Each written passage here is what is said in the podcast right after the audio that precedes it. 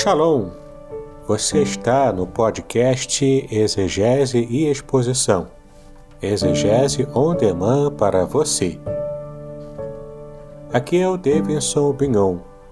Eu sou mestre em Ciências da Religião, professor de exegese bíblica no seminário, pastor congregacional e também publisher editorial. Eu ajudo pastores e líderes cristãos a fazer estudos bíblicos na igreja sem ter problemas com interpretações erradas. Então, se você está pensando em compreender a sua Bíblia com segurança, não deixe de assistir a mais episódios como este aqui. Muito bem, então assine o canal, acione o sininho, curta, comente e também compartilhe. Você poderá me dar uma força me ajudando a ampliar o alcance com os estudos bíblicos de qualidade na internet.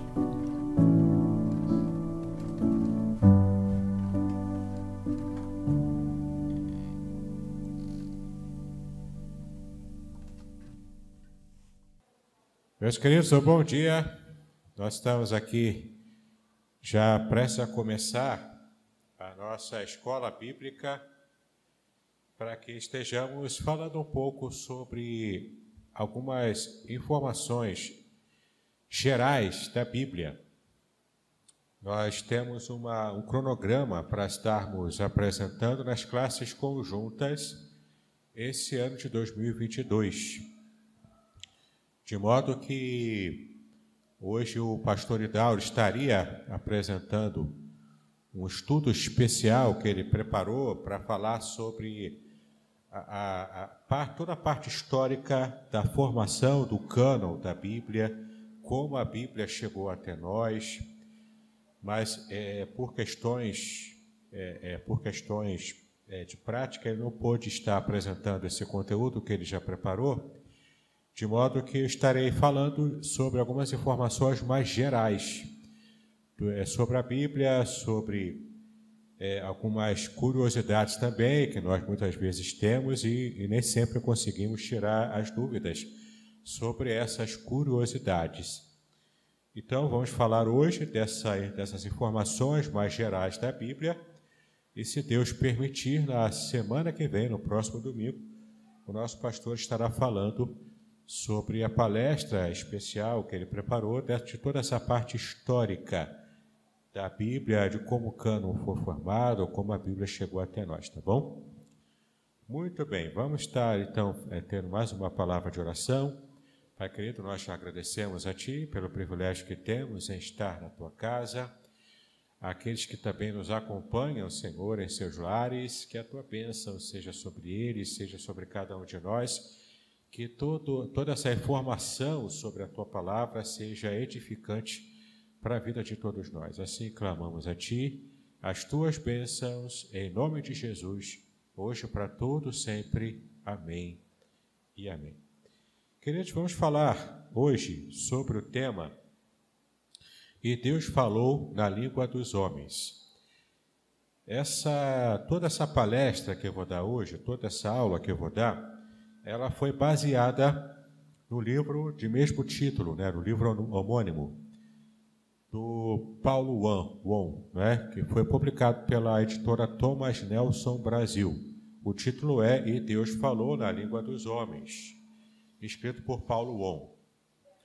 É, eu estou ouvindo, ouvindo aqui uma microfonia, não sei se é do retorno, eu vou me afastar um pouco para evitar algum problema com o som, tá bom? Bom, vamos estar abrindo a palavra de Deus em 2 Timóteo, capítulo 2, versículo 15. 2 Timóteo, capítulo 2, versículo 15. É um texto que especialmente os nossos irmãos da União de Homens conhecem bem. Sabem até de cor e salteado, né? 2 Timóteo, capítulo 2, versículo 15. Quando Paulo se refere a Timóteo, um jovem pastor, que precisava de orientação para poder pastorear a igreja de Éfeso. Então, temos aqui o que o apóstolo esteve apresentando a ele. Ele disse o seguinte para Timóteo: Procura apresentar-te a Deus aprovado como obreiro, que não tem de que se vergonhar, que maneja bem a palavra da verdade. Olha que interessante o texto que nós conhecemos bem, mas vamos repetir aqui a leitura. Procura apresentar-te a Deus aprovado, como obreiro que não tem de que se vergonhar, que maneja bem a palavra da verdade. Então, dentre tantas orientações que Paulo esteve dando a Timóteo, ele falou o seguinte: se você quer ser um bom pastor, se você quer fazer um bom ministério na igreja de Éfeso, onde você está plantado, que você esteja aprendendo como obreiro a ser aprovado por Deus. Ser aprovado como? Manejando bem a palavra da verdade. Conhecer a Bíblia, ensinar a Bíblia, pregar a Bíblia, isso é muito importante. Essa é a parte mais importante, na verdade, do ministério pastoral. É interessante que a, a palavra que aparece aqui no original, em grego, ela, ela traz essa ideia de não apenas manejar no sentido de saber abrir. Porque algumas pessoas acham que manejar é só saber abrir rápido a Bíblia impressa. E hoje em dia, então, o pessoal que usa celular, que usa tablet, ganha de lavada daqueles que estão ainda com a Bíblia impressa, porque consegue, por um toque de um dedo, abrir rapidamente um texto. Mas não é isso que Paulo está dizendo. Paulo está mostrando para Timóteo, e no original em grego aparece literalmente assim, você precisa aprender a cortar corretamente a palavra. Por que cortar corretamente? Porque Paulo está fazendo uma alusão cultural aqui a uma prática antiga de quando se produziam moedas. As moedas é, gregas e romanas, essas moedas eram feitas de um metal maleável. Então era uma prática muito comum de alguns que queriam é, é, de alguma forma levar vantagem e cortando as moedas que, que tinham uma certa maleabilidade para pegar a prata daquela moeda que estava ali e depois fundir e usar de uma outra forma, até multiplicando o valor monetário de uma moeda, não é? Era uma espécie de falsificação da época. Então, quando Paulo se refere aqui a você precisa aprender a cortar corretamente a palavra, é nesse sentido de você é, ser sincero, de você ser completamente é, é, é, aberto para pregar o que a palavra realmente diz. É você falar o que de fato a palavra fala como verdade, e não você mutilar a palavra, e não você cortar algo da palavra, pra, é, no caso aqui, cortar de modo errado, como os falsificadores de moedas da época de Paulo, do primeiro século. Então, o que Paulo diz para Timóteo é: algo muito importante para o ministério pastoral é que você, como jovem pastor, tenha perfeito domínio do conteúdo da palavra de Deus. Que você possa passar com fidedignidade, sem cortar nada, sem tirar e nem pôr nada, mas você ser plenamente fidedigno ao explicar, ao ensinar ao pregar a palavra da verdade. É isso que ele quer dizer. Então, procura apresentar-te a Deus. A quem? A Deus. Como obreiro aprovado. Como é que é o obreiro aprovado? É o obreiro que sabe cortar bem, que sabe manejar bem a palavra da verdade. Amém? O outro texto que a gente vai ler também, para a gente começar a nossa meditação de hoje, é, está no capítulo 3 desse mesmo 2 Timóteo, capítulo 3, versículo 16, que nós conhecemos bem. E vamos entender agora o que Paulo quis dizer com a palavra que precisava ser manejada corretamente, que precisava ser cortada é, de modo correto. 2 Timóteo 3,16 Toda a Escritura é divinamente inspirada e proveitosa para ensinar, para repreender, para corrigir, para instruir em justiça. Então, toda a Escritura, que toda a Escritura é essa? Será que Paulo estava se referindo ao texto do Antigo Testamento e também o texto do Novo Testamento, como a nossa Bíblia, como conhecemos hoje? Por certo, não. Ele estava se referindo apenas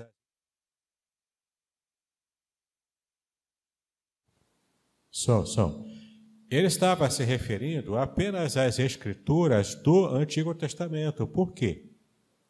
Porque os, as cartas, os evangelhos, o texto do Novo Testamento ainda estava sendo produzido. Ele, aliás, é um dos autores do Novo Testamento. Estava sendo produzido ainda.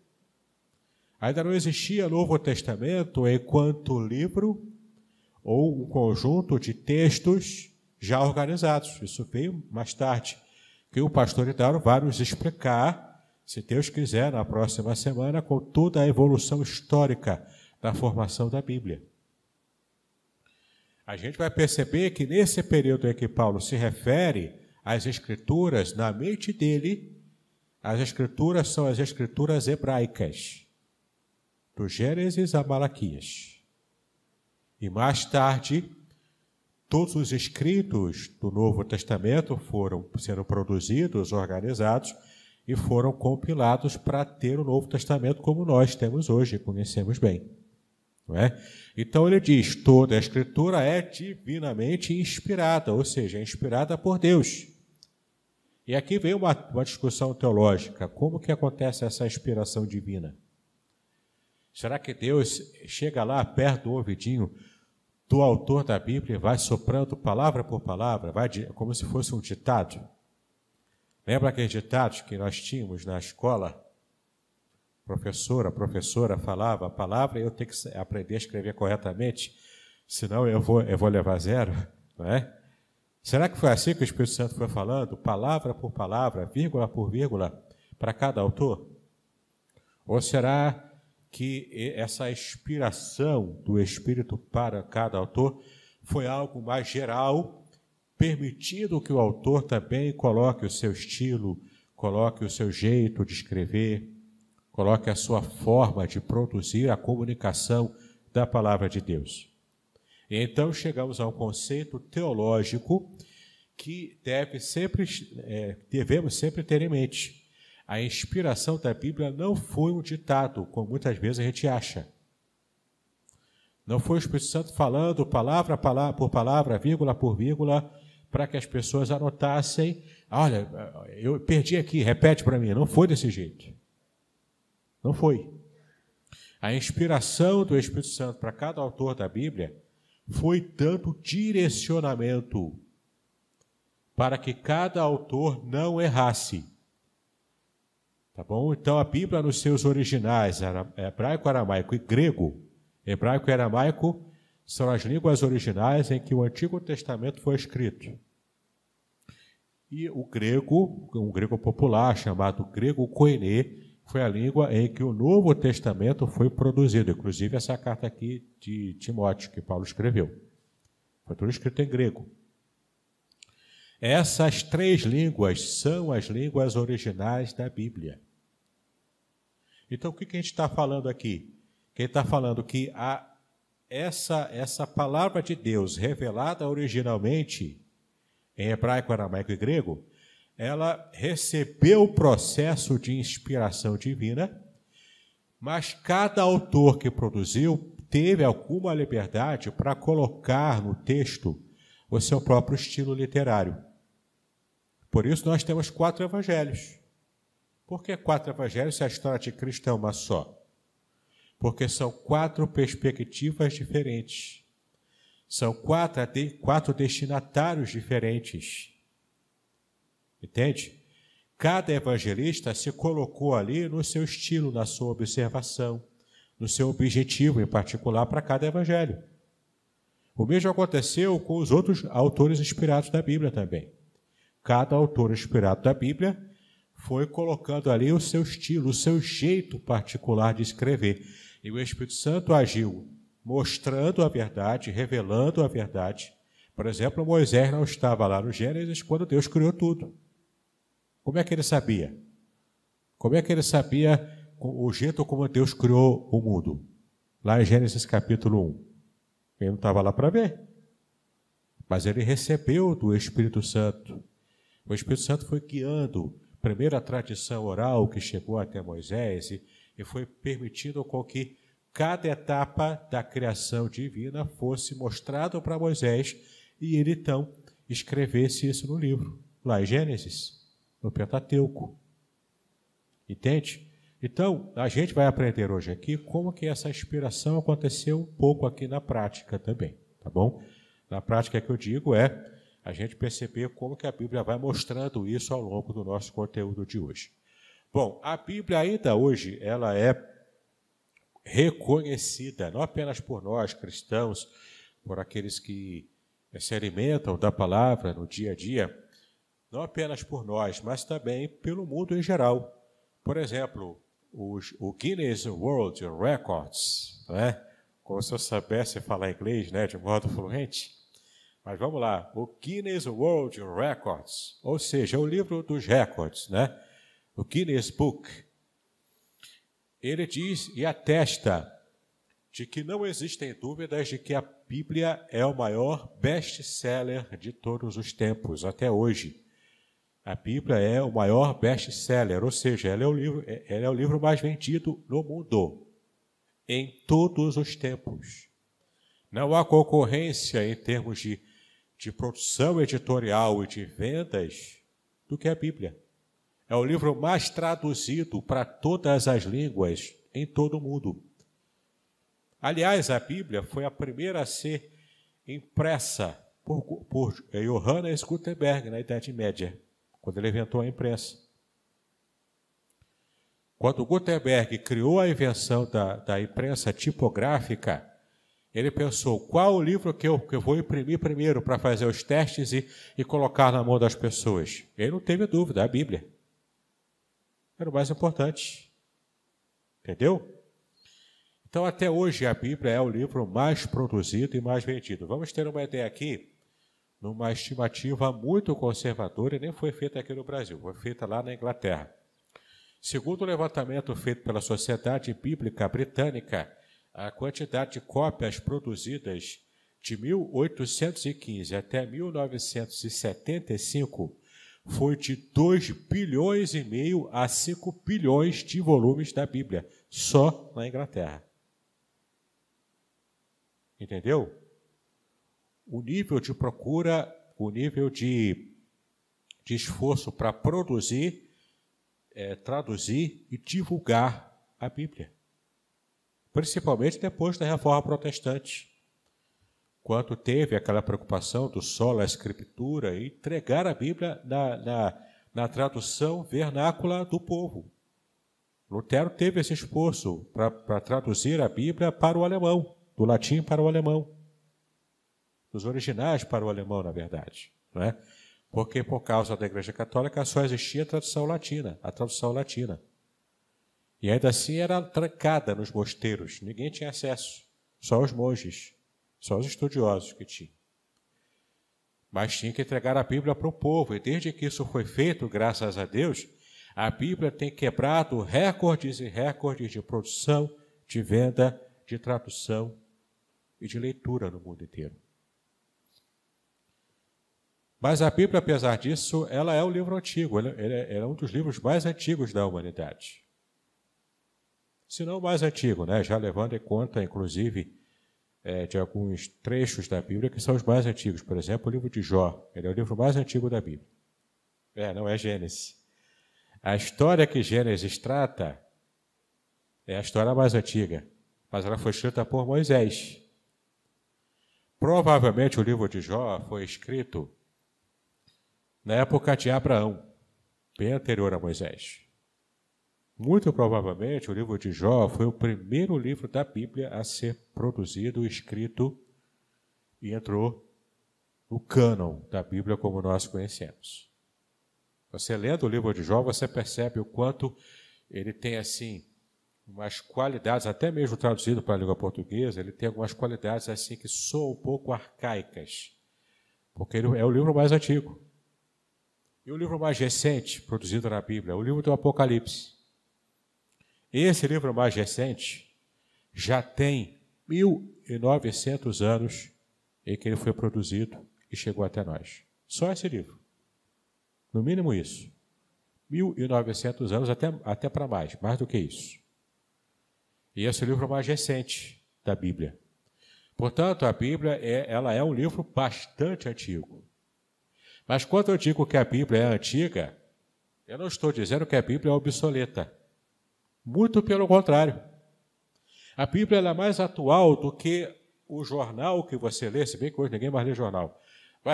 Mas ela é mais antiga do que o vídeo de internet que você vê no YouTube, com notícias, entendeu? Que você busca no seu celular.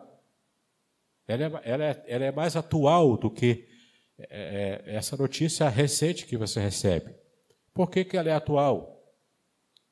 Porque ela trata de valores universais da humanidade. E a humanidade, ela evolui, ela melhora aqui, piora ali. Ela vai se desenvolvendo ao longo da história, mas na essência do ser humano, principalmente após a corrupção do pecado, a essência permanece a mesma. E a Bíblia tem resposta para todas as questões importantes essenciais da vida humana. Tudo o que você precisa para poder se, se entender como você é como ser humano e como agradar a Deus, você encontra na Bíblia. E, e, não, e não depende de tempo, não depende de cultura, de evolução cultural, não depende de progressão histórica ou tecnológica, não depende. A Bíblia ela é completa, é a palavra de Deus perfeita para qualquer época da vida humana. E apesar disso, ela traz para nós, a Bíblia traz para nós, uma sabedoria milenar. Sabedoria que vai lá na essência do, do, que é o ser humano. Por quê? Porque ela foi produzida, ela foi escrita, é um projeto feito pelo Criador da humanidade. O nosso Criador quis se revelar a cada um de nós. E a gente vai perceber aqui como que, na própria divisão da Bíblia, né, Antigo e Novo Testamento, como isso é um projeto do próprio Deus mesmo, né, e o modo como a gente vai entender de modo teológico a Bíblia. Tá bom? Bom, você pode perguntar, de onde que surgiu o nome Bíblia? De onde que veio esse nome? Não é? Por que, que chamamos Bíblia de Bíblia? Por quê? A origem do termo Bíblia é uma apropriação que a língua portuguesa fez do substantivo grego biblion. Biblion em grego é o singular. Esse termo é, está no singular. Significa um livro. Biblia é esse mesmo termo, só que no plural. O nosso plural em língua portuguesa a gente faz, a gente forma colocando S no final na maioria das vezes, né? Uma variação ou outra, mas geralmente é o S no final, o nosso plural, em língua portuguesa. Na língua grega, você forma o plural é, é formando essa, é, com, com o A no final e não S. Então, biblion é no singular. Vai anotando aí, seminarista. Biblion é no singular. Biblia é plural, em grego. Ou seja, Biblia que é o nome que nós chamamos a palavra de Deus hoje, vem do grego, uma apropriação que o português fez do grego, e significa literalmente livros, no plural. Por quê? Porque a Bíblia tem vários livros. Certo? Quantos livros a Bíblia tem? Vamos ver se vocês conseguem lembrar aí. O Antigo Testamento, quantos livros tem na Bíblia? Hã? Não, 39. 39 no Antigo Testamento. E 27 no Novo Testamento. Formando tudo 66 livros. Por isso que é Bíblia, é plural, porque são 66 livros que estão arrolados, que estão compilados, que estão é, é, produzidos e, e, e, compilados num único compêndio, num único volume da Bíblia. A nossa, é. Tem mais. Tem os, os apócrifos do, do Antigo Testamento. É só para o Antigo Testamento. Aí vai, vai me levar a explicar o que, que é livro canônico e o que, que é livro apócrifo. Né? Livro canônico, a palavra canon também é do grego. Tem que falar grego aqui, não tem jeito. Para explicar essas coisas tem que falar outra língua. Né? Cânon, em grego, era uma vara de medir, ou seja, era um padrão de medida que o povo pegava uma vara lá de madeira, um pedaço de um galho de madeira, né? Que era uma vara, e convencionaram, olha, esse tamanho aqui é a nossa medida, vamos chamar de cânon, que cânon em grego é uma vara de medir. Então, os livros que são chamados canônicos são aqueles que entraram nesse, nessa vara de medir, né? entre aspas, né? Tem essa ideia de livros aprovados, porque entende-se historicamente, o pastor Idauro vai explicar isso com mais detalhes na próxima aula, mas entende-se historicamente que os livros canônicos são perfeitamente inspirados por Deus. Entraram por esse por esse viés da inspiração divina, e outros que não estejam arrolados no cânon não foram inspirados por Deus. Esses são os apócrifos. A palavra apócrifo também vem do grego. Aliás, vocês falam grego desde que nasceram. A língua portuguesa está cheia de referência de grego, hebraico, até árabe. Está tudo lá. Não é? A palavra apócrifo vem do grego apócrifá, que significa o seguinte: significa o livro espúrio, de baixa qualidade. Em outras palavras, o livro que não foi inspirado. Existem apócrifos do Antigo Testamento que a, a, os mais importantes deles foram incorporados pela Bíblia Católica e a Bíblia Católica chama de pseudoepígrafos. Tá bom? Ou deuterocanônicos, que elas também chamam. São os apócrifos só do Antigo Testamento. Tem apócrifos também do Novo Testamento. Evangelho de Tomé, o Apocalipse de Pedro, por exemplo, são apócrifos que foram é, é, escritos depois, considerados do Novo Testamento, só que não foram incorporados pela Igreja Católica, porque esses realmente têm negócios meio complicados ali. Por exemplo, na, no Evangelho de, de, é, de Evangelho de Tomé, Jesus é apresentado como criança matando passarinhos e depois ressuscitando. Nesse mesmo evangelho, Jesus também ficou com raiva de umas crianças que ficaram fazendo bullying com ele. E ele, então, é, é ele, ele, faz algum, alguma coisa ali, eu acho que, se eu não me engano, ele manda um bode atacar as crianças, algo assim. Né? Então, são histórias que são assim muito fantasiosas até demais. Né? E não apenas pelo teor fantasioso desses livros, mas também é, o conteúdo, o modo de produção, a época que foi produzido, foram é, classificados como não canônicos, ou seja, apócrifos, no caso, os apócrifos do Novo Testamento. Tá? Bom, então o termo Bíblia vem de biblion, no grego, Bíblia no plural, significa livros, tá bom? E tem essa questão da inspiração divina, porque de fato é, são livros canônicos, porque são inspirados, tá bom? Muito bem, essa, essa, esse termo biblion, da onde veio a palavra Bíblia, ocorre 34 vezes no Novo Testamento. Significa primariamente um documento escrito, um livro, um pergaminho, um bilhete, etc. Né? Então pode acreditar, é verdade esse bilhete, certo? A Bíblia, a palavra Bíblia, a palavra biblion, é, pode ser livro, pode ser pergaminho, pode ser um bilhete simples do cotidiano do dia a dia lá, né? e qualquer outro tipo de material escrito. Eles chamavam antigamente de biblion, tá bom? E nós nos apropriamos então dessa palavra grega para poder designar a Bíblia. Hoje em dia a, a, Bíblia também é, é usada até de modo mais amplo. O pessoal fala é Bíblia do churrasco, né?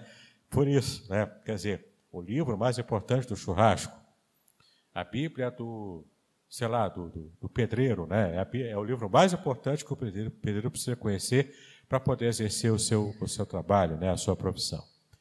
Bom, o termo escritora, que é um outro, uma outra forma de nos referirmos à, palavra de Deus, à Bíblia, é o termo escritura, que vem do latim scriptura, agora não é mais grego, é latim, escritura, tá? que por sua vez veio do grego, agora novamente o grego, grafê. Então, grafê, lembra de grafia, que nós falamos em língua portuguesa, grafia, né? Como é que está a sua caligrafia, que se falava antigamente? Estou apontando para ele aqui, mas não era só na época dele, não. Né? Na minha época também eu aprendi caligrafia. Entendeu? Para você ver que já estou entregando a minha idade. Né? Hoje em dia, nem sei se a criançada faz caligrafia. Faz? Eu não sei. Oi? Não conseguiram ouvir. Fala aí. Grafia hoje é com F, mas do grego é, é PH. Se translitera com PH. Grafê. Com PH, tá? É a transliteração, que você tem que aprender ainda a escrever com os caracteres gregos. Você vai estudar isso ainda no seminário, tá? Muito bem. Então, grafê se translitera com PH, como ele perguntou. Mas em português, grafia é com F, né, normalmente. Bom, então, escritura do latim veio do grego grafê, que significa escritos considerados autoritativos, pois são revelados e inspirados por Deus. E a palavra escritura, designação escritura, aparece na Bíblia, tá bom? Aparece no, no texto. Né? As sagradas letras são, enfim, é, expressões bíblicas para é, esse termo escritura. Bom, a Bíblia, ela, quando ela foi produzida, às vezes a gente tem uma visão muito errada, muito romântica e até infantil, né? Por exemplo, se eu perguntar para você, como é que você acha que a Bíblia chegou na nossa mão? Alguns podem ter aquela ideia de que a Bíblia foi produzida de uma vez só e que ela caiu lá do céu, né? Veio lá do céu flutuando assim, né? Com o lacinho de fita vermelho, que Deus botou assim, veio flutuando, e o homem só fez assim e pegou a Bíblia. Algumas pessoas acham que foi assim. Não foi. Não é? A palavra de Deus, enquanto conteúdo, ela teve um processo de produção. Tá? A primeira fase da produção da Bíblia foi a tradição oral. É, como já falei aqui mais ou menos, uma tradição oral que o próprio Deus supervisionou, e quando ele inspirou Moisés e outros autores para registrar essa tradição oral, Ali o Espírito Santo agiu de modo a que cada autor não escrevesse o que não devia escrever e falasse apenas a verdade. Então, a inspiração verbal plenária, esse é um termo teológico para inspiração, verbal porque envolve as palavras, envolve as ideias que foram transformadas em, em palavras. E a plenária porque envolve toda a Bíblia, de modo pleno, tá bom? A inspiração bíblica ela é verbal, plenária. Envolve a Bíblia toda e é uma inspiração que atuou para que cada autor, quando fosse escolher a palavra que ele fosse usar de acordo com seu estilo, ele não errasse, ele não, é, é, é, ele não escrevesse algo que o Espírito Santo não quisesse que ele escrevesse. Tá? A inspiração, portanto, é dessa maneira. A tradição oral, então, existia antes de Moisés. Desde Adão e Eva, quando eles passavam para Caim e Abel, como é que o mundo foi criado, como é que aconteceu o pecado, foi passando de geração em geração. Isso chama-se tradição oral. E como Deus já, desde o Éden, desde a eternidade, na verdade, ele já tinha interesse em preservar a mensagem que ele queria dar para a humanidade, para se revelar, Deus quis se revelar à humanidade desde o Éden, desde antes do pecado, Deus já se reunia com Adão para conversar com ele no, no, terminar de cada dia, na tarde de cada dia. Ele tinha interesse em se revelar à humanidade, mesmo antes do pecado, principalmente depois do pecado. A humanidade estava cada vez mais dependente de conhecer a Deus. E Deus sabia disso. Então, Deus, como é que ele foi produzindo esse, essa revelação para a humanidade? Começou por supervisionar a tradição oral do que foi passando de pai para filho, antes que se inventasse o sistema de escrita. Porque o sistema de escrita não existia nos primórdios da humanidade. Aliás, de acordo com a Bíblia, o primeiro a escrever foi o próprio Deus. Podcast Exegese e Exposição. Exegese on demand para você.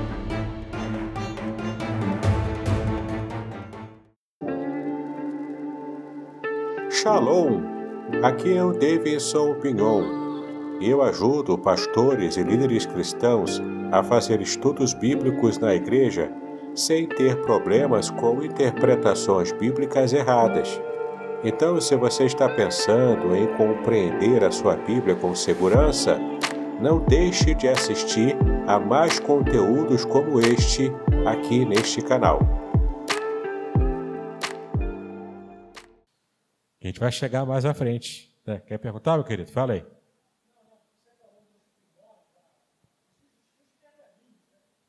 Ah, isso aí é bem, bem depois, bem depois. Isso vai, não, isso vai depois. O pergaminho foi inventado depois. Eu vou, eu vou chegar lá, vou falar sobre eles também. Vou falar de papiro e pergaminho. Chega lá. Espera, espera um pouquinho que eu vou chegar lá, tá? Então, olha só. Antes de inventar o sistema de escrita, existia a tradição oral. E o próprio Espírito Santo já estava atuando ali para preservar a tradição correta, sem corrupção, para que quando chegasse a Moisés, ele pudesse registrar então sem nenhuma dúvida. Portanto, a segunda fase é a transmissão escrita da palavra. Começa como tradução oral, fica lá passando né, de memória, de geração em geração, até que então inventou-se o sistema de escrita.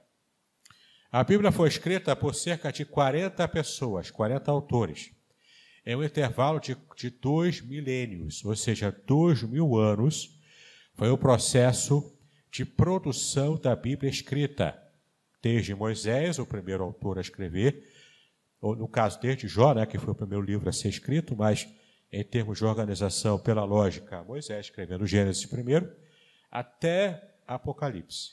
Dois mil anos de produção literária da Bíblia. Tá ok?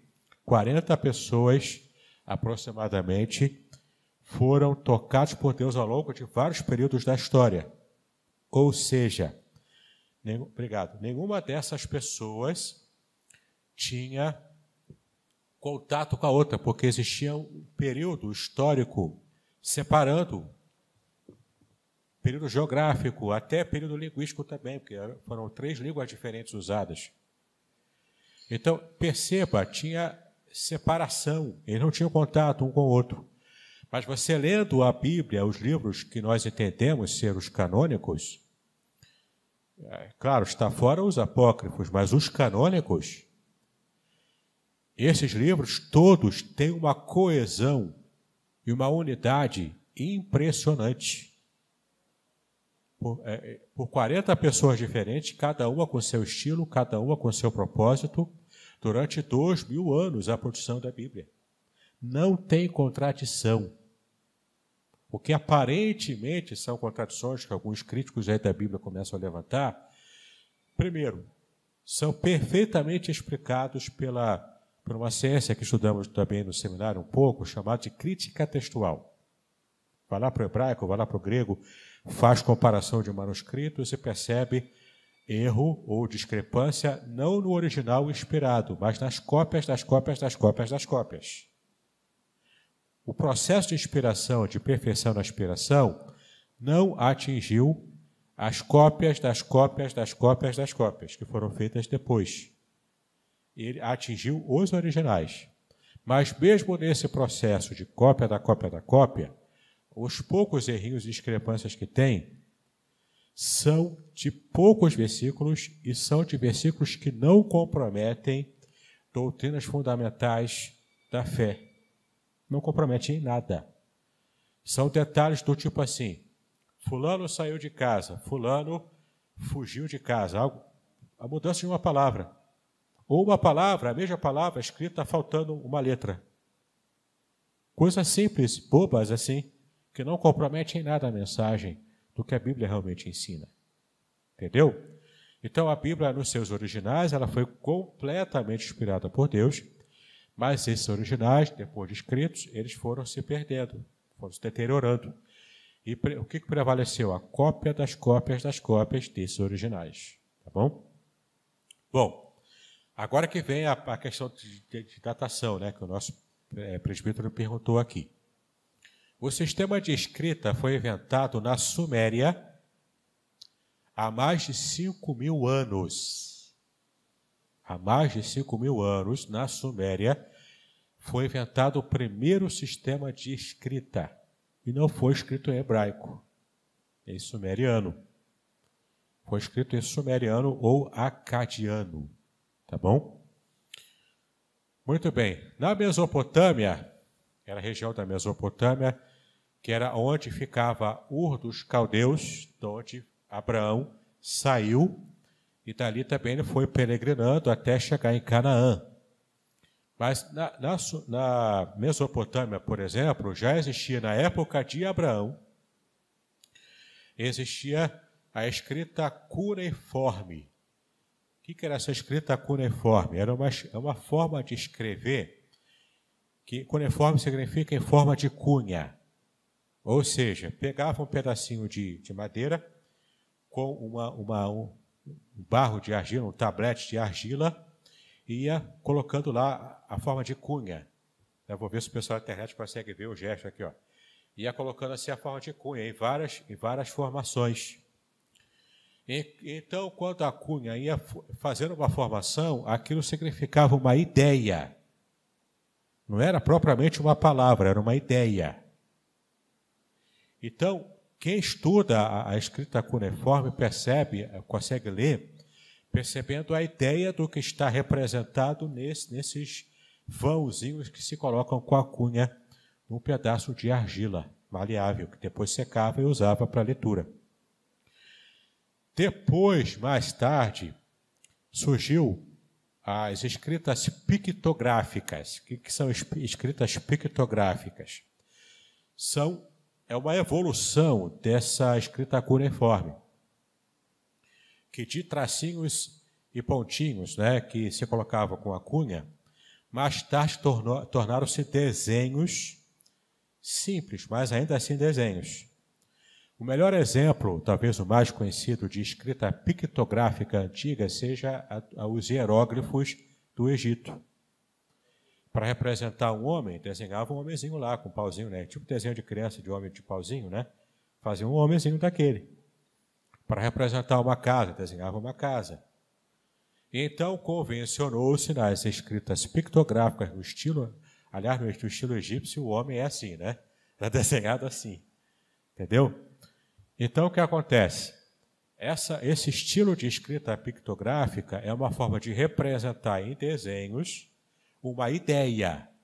Ainda não era, ainda não eram letras e nem palavras, eram ideias representadas no desenho. Pode. Deixa eu ver se o. Bruno, você consegue um outro microfone? Porque tem um monte de gente perguntando aqui. Senão o pessoal que está na internet em casa perde a, a, pergunta, né? Só um segundinho, que ele já está chegando aí. Aí, é, é, se puder ficar ligado, para quando mais alguém levantar, a gente vai permitindo que façam pergunta. Né? Porque aqui não é pregação, né? agora é aula. Então, a aula tem pergunta, tem dúvida, tem comentários, né? Então a gente libera aqui, o, sempre que possível, o microfone. Ele vai chegar aqui já, tá bom? Só um segundinho.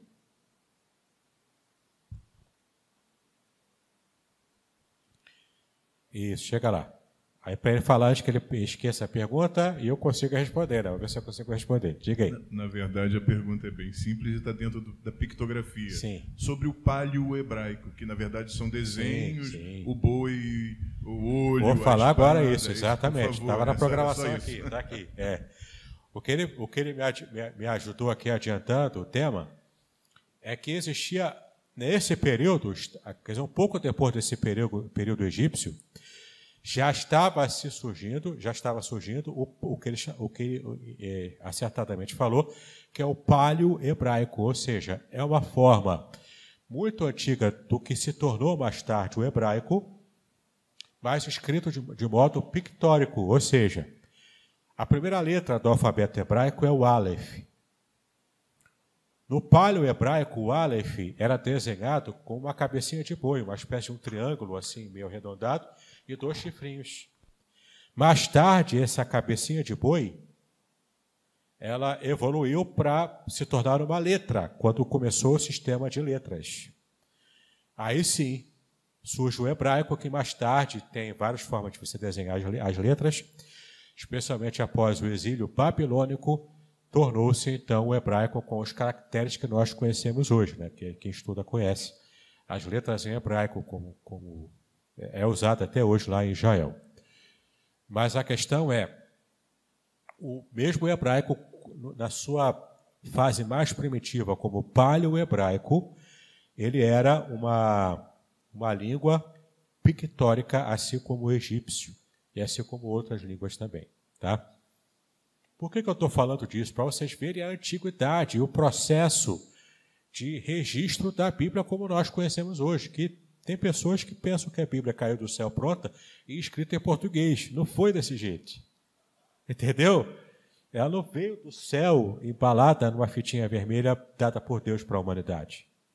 Ela veio com processo. Começa com a tradição oral, que é que mais tarde foi registrada, tudo isso sob a supervisão do Espírito Santo de Deus. Ok?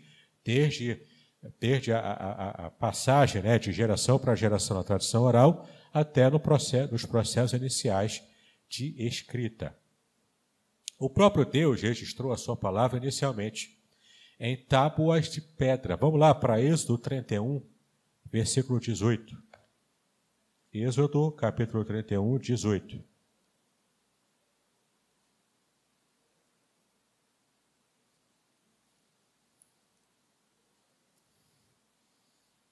Êxodo 31, 18.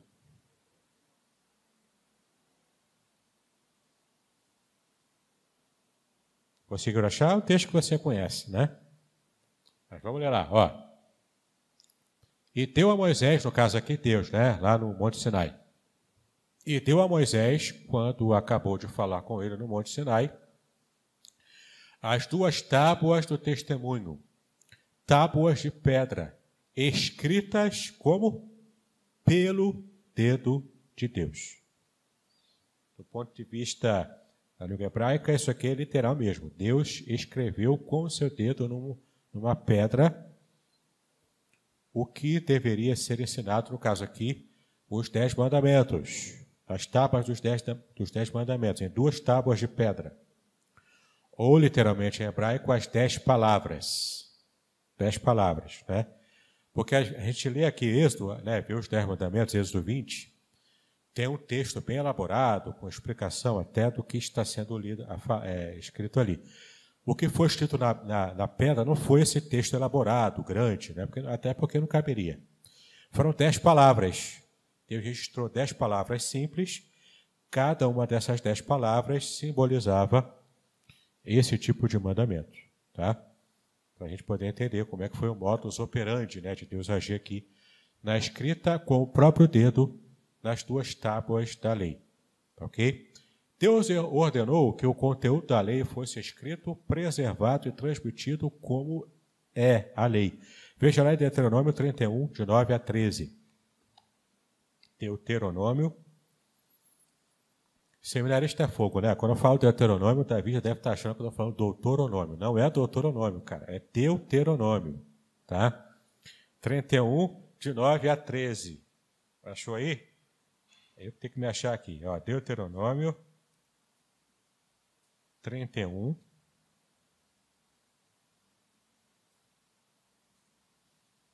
Vou achar aqui. 31, de 9 a 13.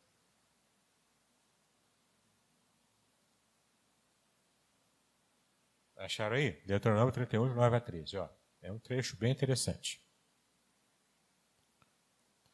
E Moisés escreveu esta lei e a deu aos sacerdotes, filhos de Levi, que levavam a arca da aliança do Senhor, e a todos os anciãos de Israel.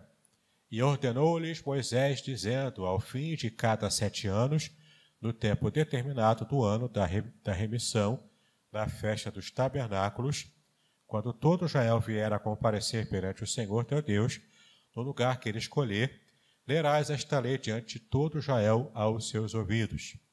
Ajunta o povo, os homens e as mulheres, os meninos e, as, e os estrangeiros que estão dentro das tuas portas, para que ouçam e aprendam e temam ao Senhor vosso Deus, e tenham cuidado de fazer todas as palavras desta lei, e que teus filhos que não a souberem, ouçam e aprendam a temer ao Senhor vosso Deus, todos os dias que viverdes sobre a terra a qual ides passando o Jordão para a possuir.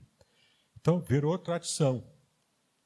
tradição, não, não apenas para cumprir uma, uma mera tradição religiosa, mas era uma tradição que tinha o objetivo de levar as novas gerações a conhecerem as antigas, a, re, a relembrarem da, do compromisso com a lei e as novas a conhecerem, talvez pela primeira vez, não é? Para que esteja sempre relembrando a lei de Deus, no caso, os Dez Mandamentos e a, a lei de modo geral. Né? Uma vez por ano tinha, portanto, essa festa, e até hoje, na festa dos tabernáculos, fazem essa festa do recebimento da lei, do recebimento da Torá. Bom, é, vamos falar agora sobre o que o nosso irmão é, perguntou aqui, falou, sobre pergaminho, papiro. Vamos falar agora os materiais utilizados para escrever e registrar a Bíblia antigamente. Né? O primeiro material era, era o papiro. Ainda hoje ele é produzido apenas como souvenir, né? inclusive lá em casa eu tenho, eu tenho é, um quadro, eu coloquei num quadro um papiro escrito por, por um egípcio, que eu pude comprar ele aqui em São Gonçalo, uma exposição que teve aqui em São Gonçalo de ah, coisas egípcias, né? E eu comprei então esse papiro escrito em hebraico, com uma tinta dourada, muito bonita. Quem for lá em casa tomar um café vai ver o quadro lá pendurado lá. Feito de papiro. O problema do papiro é que ele é muito quebradiço, ele resseca e é muito quebradiço, se perde muito fácil. E você vai entender agora o porquê. O que era, portanto, o papiro? Era uma folha feita de fibras de planta aquática, que era o papiro, né? Que nasce às margens do rio Nilo, no Egito, e em algumas regiões da Galileia também. Então, como é que se faz o papiro? Na internet eu achei o processo de fabricação de um papiro. É bem artesanal. O papiro eh, são caules assim dessa planta aquática, que tem a parte de cima cheio de, de flores. Então você corta a parte de flores e aproveita só o caule. Você vai cortando o caule de modo é, vertical até que, que ele fique, é, aliás, horizontal, né? de modo que fica o pedaço de caule grande, que, cortado. E a seivazinha que sai do caule, aquilo é a cola que vai unir o caule feito de modo trançado. Então você forma um papel meio, meio retangular ou quadrático com esse caule trançado. Com, e, e, e trançado, depois você bota um peso em cima para ele fixar a própria cola da seiva do caule vai colando esse papiro trançado, que depois, com o ressecamento, você tira e ele fica um papel. Quando ele está fresco, ele está é, é, é, feito é, é, inicialmente, você até estica assim, ele não, ele não rasga, não. Ele fica consistente. Mas, com o tempo, ele vai ficando mais ressecado, quebradiço, e o tempo útil de vida de um papiro ele é muito pequeno comparado a, a, ao pergaminho, que é o próximo, né, que a gente vai falar daqui a pouco. Então, o papiro era inicialmente utilizado, especialmente no Egito, em alguns lugares ali da Galileia também, né, que é próximo ali da Babilônia. Por quê? Porque era a tecnologia que se conhecia antigamente, da feitura de papel de papiro, né, esse papel de papiro. Mais tarde, com a evolução, aliás, antes de falar da evolução, vamos abrir lá em Jeremias 36, de 18 e 23. Livro do profeta Jeremias. A Bíblia faz referência ao papiro. Tá? Jeremias 36, versículo 18, depois versículo 23. Jeremias 36, 18 e depois pula para o 23.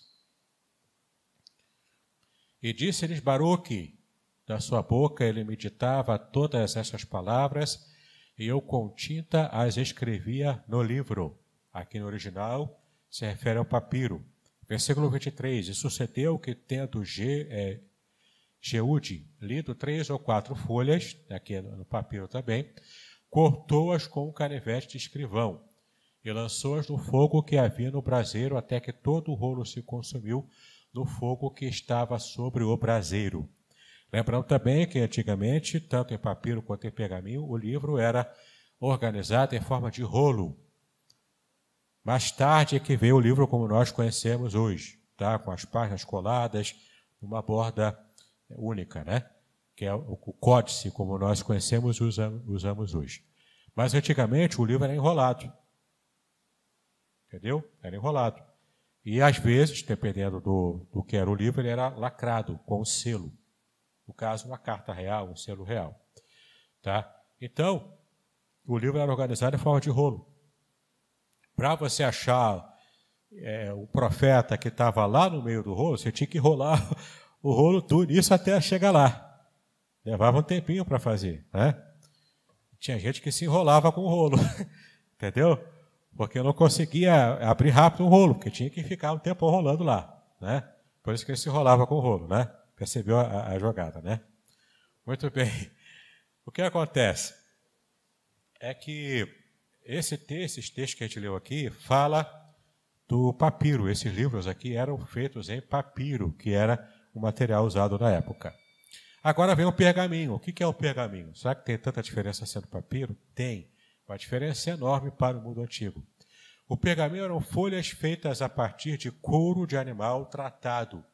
O couro do animal era, ela, depois que o animal morria, claro, né, matava seu animal, tirava o couro, a pele do animal, tirava, limpava né, o couro, limpava de sujeira, de sangue, coisa e tal, sujeira, e também tirava o pelo do animal. Né? Ficava aquele couro liso, curtido, cortado em tiras, é, quadráticas ou retangulares. Então, esse era o pergaminho.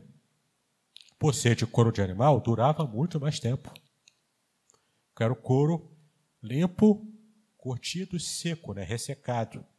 Ele durava muito mais do que o pergaminho. Né? E, de fato, o uso do, do, do papiro, né, no caso, no caso, o uso do pergaminho, ele foi muito mais importante até, importante até para a gente poder ter acesso à Bíblia hoje. Porque os, o, as cópias dos manuscritos originais da Bíblia foram preservadas por esse material, o pergaminho. Se fosse papiro, a gente não teria tido acesso a nenhuma cópia da Bíblia, pelo tempo né, de, de, de, duração. Mas como usar o pergaminho, eles chegaram até nós hoje. Hoje temos acesso à Bíblia, porque Deus usou e preservou as cópias feitas em pergaminho. Ok? Muito bem. É, quais eram os animais que eram mortos e utilizados para fazer o pergaminho? Uma ovelha, um bode, um outro animal pequeno, né? assim, é, caseiro também. A Bíblia também se refere aos pergaminhos. Vamos lá para 2 Timóteo 4,13. 2 Timóteo, nós já estamos né, desde o começo nesse texto, capítulo 4, versículo 13. É Paulo falando aqui para Timóteo, né? Quando vieres, traze a capa que deixei em Trode, em casa de Carpo, e os livros, principalmente os pergaminhos. Por que principalmente os pergaminhos? Porque eles eram mais importantes, eram, eram caros para se produzir.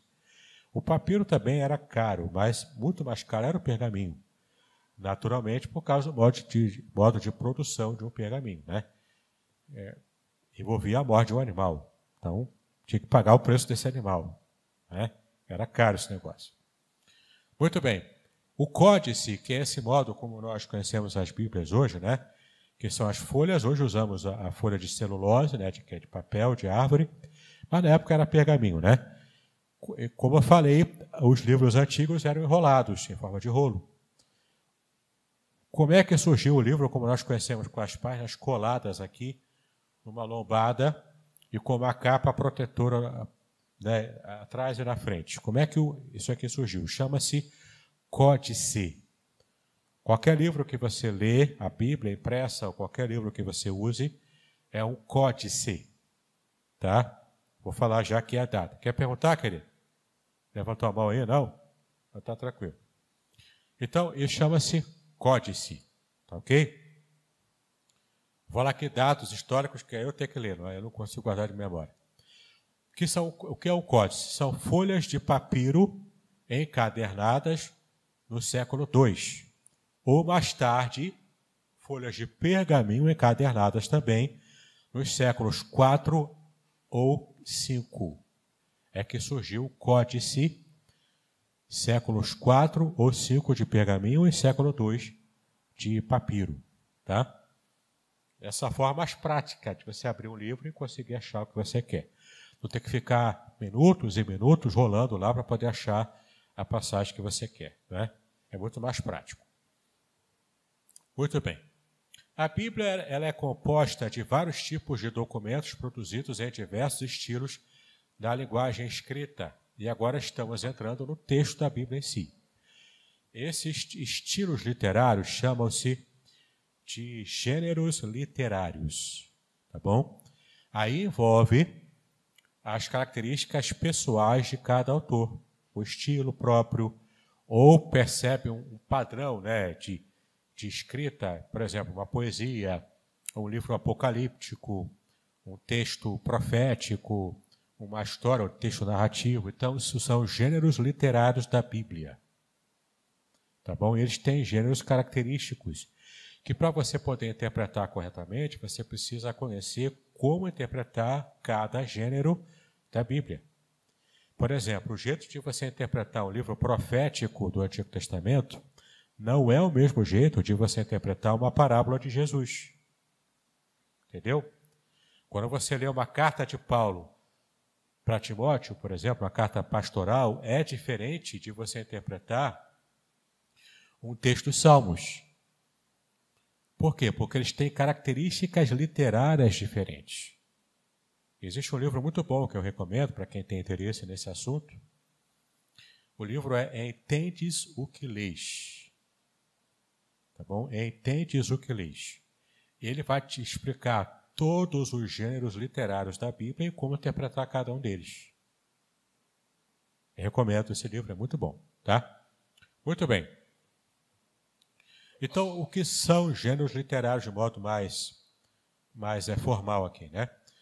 É uma categoria de composição de texto cuja classificação pode ser feita de acordo com critérios semânticos, que tem a ver com o significado das palavras, critérios sintáticos, lembra de análise sintática da, da escola, que você arrancava os cabelos para fazer? Verbo, sujeito, né? Então, lembra disso? Também você faz isso em grego e hebraico. Se prepara, ô Davi. Grego e hebraico também faz a sintática, viu? Então, critérios semânticos têm a ver com o significado das palavras, critérios sintáticos, critérios fonológicos, ou seja, a aproximação fonética do som das palavras, critérios formais, a modo como o texto foi organizado, a forma como ele foi organizado, contextuais, tem a ver com como o texto se relaciona com o restante do contexto, envolve tanto contexto literário quanto contexto histórico, contexto cultural, né, enfim, e outros, é, outros critérios também. Então, quando há um ajuste, uma, uma catalogação de um texto dentro desses critérios próprios, ele pode ser encaixado num livro poético, num livro profético, num livro de narrativa, num texto é, é, o Evangelho do Novo Testamento, não é? Então, ele vai se encaixar dentro desses critérios aí que são próprios para uma classificação é, é, típica de um texto bíblico. Está tranquilo até agora? Posso continuar? Não está confuso não? Está tranquilo? Ok? Já estou chegando no final, pode ficar tranquilo. Você vai poder chegar em casa e almoçar antes do meu dia, tá bom? Olha a fé, né? A Bíblia também é organizada de maneira teológica ou seja, tendo como critério a compreensão humana da ação de Deus na sua revelação especial redentiva. Daí vem a principal divisão da Bíblia. A divisão em Antigo e Novo Testamentos. Por que Antigo e Novo Testamentos? Esse é um critério teológico de classificação. Por que, que ele é teológico? Porque entende-se que no período conhecido como Antigo Testamento, ou Antiga Aliança, Deus agia de um jeito. Entendeu? Deus agia de um jeito naquele período histórico para a salvação da humanidade. Com o Novo Testamento, surge uma nova maneira de Deus agir, com o mesmo povo Israel e agora abrangendo para todas as nações, de modo mais claro e direto. Deus também agia é, com Israel no Antigo Testamento, olhando para as nações de modo geral. Não é que Deus era somente israelita e depois ele virou mundial. Não, desde, desde o começo. Quando Deus chamou Abraão e dali surgiu o povo de Israel, Deus já falou para ele que através da sua vida, da sua família, da sua descendência, eu abençoarei todas as nações da terra. A preocupação de Deus desde o começo era uma preocupação universal. Israel, que ao longo da história não entendeu bem isso e achou que era restrito só para eles. Aí desandou o negócio, né? Mas com o Novo Testamento é Deus entrando na história para de fato colocar em prática o seu plano desde o começo. Alcançar o mundo inteiro através de uma nação específica, Israel. Entende? Como é que ele fez isso? Através de um judeu, um habitante de Israel, um israelita, Jesus Cristo, o Messias. Ele cumpre, ele cumpre o que ele prometeu desde lá em outros caldeus para Abraão, quando chamou para sair da terra e para ir para Canaã. Entendeu? Mas como que a gente, por que, que a gente divide então? É uma divisão teológica. Antigo Testamento era o modo como Deus agia, dando mais ênfase a Israel. Novo Testamento é como Deus age ainda hoje, dando mais ênfase aos povos das nações que é o que o Novo Testamento chama de eclésia, ou igreja. Eclésia no grego, né? Igreja. Que é a mesma noção de Israel no Antigo Testamento, só que agora ampliada, ampliado o seu escopo para todas as nações da terra. Não está mais restrito a uma única nação. Agora está abrangente, está aberto para povos israelitas, Israel, né? E povos que não são Israel. Nós somos gentios, não somos israelitas. Então nós fomos alcançados por essa, por essa onda evangelizadora que começou no primeiro século, com a inauguração do Novo Testamento. E é interessante que essa é uma promessa que Deus já fez lá no Antigo Testamento. Sabia que o Antigo Testamento faz referência ao Novo Testamento? Quer abrir lá? Jeremias 31, versículo 31. Jeremias, capítulo 31, versículo 31.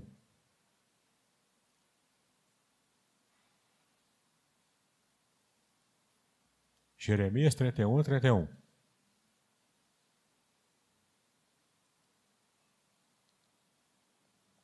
Olha o que, que diz aí.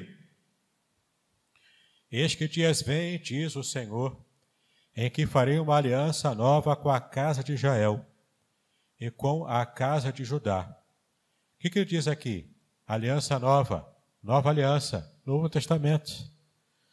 A expressão em hebraico é Vrit Hadashah, nova aliança, Novo Testamento, profetizado aqui por Jeremias, cumprido em Cristo Jesus, lá no primeiro século da nossa era.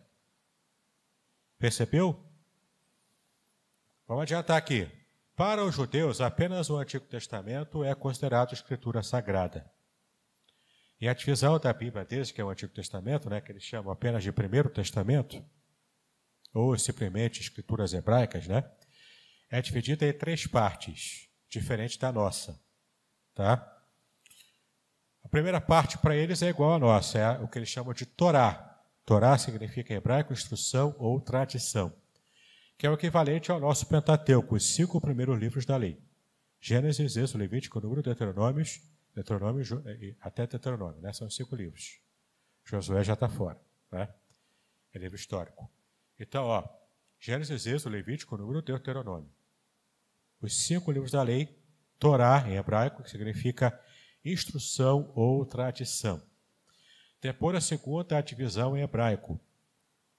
Os profetas, que em hebraico é Neviim. Ali está todos os profetas, os anteriores ao cativeiro babilônico e os posteriores ao cativeiro babilônico. Eles não é, dividem como profetas maiores e menores. Isso é coisa da Vulgata Latina. Tá? Eles não traduzem desse jeito. Eles, eles, eles organizam, na verdade, classificam como profetas anteriores ao cativeiro babilônico e os profetas posteriores ao cativeiro babilônico. E por fim, a última parte, os escritos, que eles chamam de Ketuvim. Então, Torá, Neviim, Ketuvim, quando junta isso aqui, forma um acrônimo, que eles chamam de Tanar. Torá, o T de Torá, o N de Neviim, né, de Uná, né, é Neviim. E K é o Or, né, no final é Ketuvim. Entendeu? Então, é dessa forma que a Bíblia judaica é, é classificada e dividida, diferente da nossa. Para eles, depois do Pentateuco, vem logo os profetas. Para a gente vem ainda os livros históricos, depois os poéticos. É? Eles juntam uma parte dos históricos e os poéticos, juntam tudo lá no final, nos que eles chamam de escritos. E é importante também a gente entender que na tradição judaica existe peso diferente para essas classificações de texto. Torá é mais importante, por isso ela vem primeiro. Os profetas têm importância também, mas é menos importante do que Torá, vem em segundo lugar.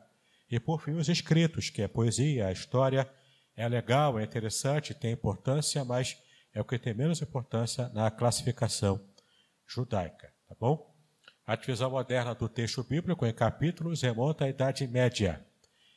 Você deve se perguntar, quem, quem que fez a divisão em capítulos e versículos, né? Foi na Idade Média que isso foi feito. Por um cara chamado Stephen Langton. O Stephen Langton, ele viveu de 1150 a 1228. Ele era o arcebispo da Cantuária, que fez as primeiras divisões da Vulgata Latina. Ele fez então a divisão em capítulos apenas na Vulgata Latina e não no original hebraico. Ou grego também, né? Posteriormente, o cardeal Hugo de Saint-Chen, em 1220 a 1263, aprimorou a divisão de Langton, de capítulos apenas ainda. Depois, a divisão em versículos partiu de um rabino judeu chamado Isaac Natan ben Calonimus. Ele viveu, nasceu em 1450 e não se sabe o dia que ele morreu. Por certo, ele morreu, né? lógico. Cerca de 200 anos depois de Langton, ele fez a primeira divisão em versículos. Mas o sistema que adotamos hoje foi desenvolvido em meados do século XVI por Robert Stephanus Estienne, 1503 a 1559, que dividiu o texto da Vulgata, Vulgata Latina, incluindo os apócrifos do Antigo Testamento e todo o Novo Testamento, em 1555. Então, essa divisão de capítulos e versículos, ela foi feita na Idade Média. Não veio junto com a Bíblia. Aliás, você vendo os originais da Bíblia, nas cópias, cada palavra colada uma na outra. Não tinha nem divisão de vírgula, de pontuação, de nada. Tudo colado numa, uma, uma na outra. Para aproveitar espaço, porque era muito caro escrever em papiro ou em pergaminho antigamente. Aproveitava-se o espaço. Entendeu? Então escrevia tudo colado, até difícil de, de ler é, na cópia do pergaminho. Né? E, e, principalmente os títulos que você vê na sua Bíblia. João fez isso, Jesus curou o cego, coisa e tal, né? aquele, aquele resumozinho. Não está no original aquilo. Aquilo também foi feito posteriormente, depois da Idade Média, inclusive. Né?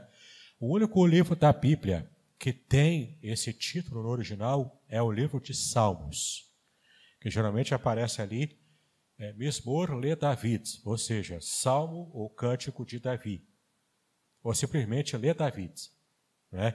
É, para Davi ou de Davi, só. O restante não tem título nenhum, isso foi criado posteriormente para facilitar a gente achar as passagens, tá? Mas por isso que às vezes pode ter erro, né? Tanto na divisão de capítulos e versículos, quanto também na produção de um título resumo desse aí. Né? Pode, pode ser que haja erro, porque não teve ali participação de inspiração divina. E para fechar a aula de hoje, vocês estão com fome, eu também. Uma frase de A.W. Tozer. Ele disse o seguinte: Nunca vi um cristão útil que não seja estudante da Bíblia. Não existem atalhos para a santidade. Então, se você quer servir bem a Deus, conheça a Bíblia. Tanto essas curiosidades históricas, técnicas, quanto a própria eh, formação do cano, como o pastor Dauro vai explicar depois, quanto o conteúdo, a mensagem da própria Bíblia. Se queremos conhecer a Deus, precisamos conhecer a Sua palavra. sem gastar tempo estudando, sem investir tempo estudando. Não é só uma leitura superficial, apenas devocional, é estudar, levar a sério o estudo. Cavar o mais fundo que você puder, conhecendo a cultura original no Antigo Testamento, no Novo Testamento. Se você tiver condições, conhecer hebraico, grego, isso ajuda você a entender a Bíblia como de fato ela foi escrita e produzida, e não apenas uma interpretação ocidental no século XXI de algo que foi falado há mais de dois mil anos atrás, até cinco, sete mil anos atrás. Não é para fazer esse resgate e entendermos o que realmente a Bíblia ensina, é preciso esforço. Não é uma leitura superficial apenas que vai servir para a gente entender com profundidade a palavra de Deus. Tá ok? Perguntas? Alguém quer fazer pergunta? Quer falar alguma coisa? Fale agora ou cale-se para sempre. Perguntas? Não? Tá ok? Tudo tranquilo? Vocês querem almoçar? Também quero. Então, vamos colocar em pé, fazer a oração final, terminarmos a nossa aula de hoje. Para que o Senhor nos abençoe. Amém? Pai, nós te exaltamos pelo privilégio que temos em te adorar, agradecer o teu nome. Pedimos a tua bênção para que todos esses conhecimentos acerca da tua palavra possam, de fato, trazer em nós aquele desejo de conhecer mais, estudar mais, saber mais da tua palavra, buscar a ti em santidade, purificação dos nossos erros e pecados, e estarmos em nome de Jesus, nos acharmos dignos, conforme lemos no começo, nos acharmos, ó Pai, preparados como bons obreiros para fazer a tua obra, para poder pregar a tua palavra impactar a nossa geração com o nosso estilo de vida, de adoração, de serviço e de entrega total e completa à tua presença, à tua palavra. Então fala conosco, nos abençoa mais uma vez, nos prepara para hoje à noite, quando estaremos participando da ceia do Senhor, que seja a bênção para a vida de cada um de nós. Colocamos tudo em tuas mãos, em nome de Jesus, hoje para todos sempre. Amém e amém. Deus abençoe, queridos. Bom almoço a todos nós. Muito bem, agora o que eu gostaria de ver é a sua participação. Entre em contato comigo, compartilhe a sua experiência comigo e quem sabe até se você enviar em formato de áudio, eu possa aproveitar a sua experiência para apresentar no próximo episódio do podcast Exegese e Exposição. Eu sou Davidson Pignon e eu ajudo pastores e líderes cristãos a fazer estudos bíblicos da igreja, sem terem problemas com interpretações erradas. Se você então está pensando em compreender a sua Bíblia com segurança, não deixe de assistir a mais episódios como este aqui. Então, assine o canal, acione o sininho, curta, comente e também compartilhe Ajude-me a ampliar o alcance com estudos bíblicos de qualidade na internet.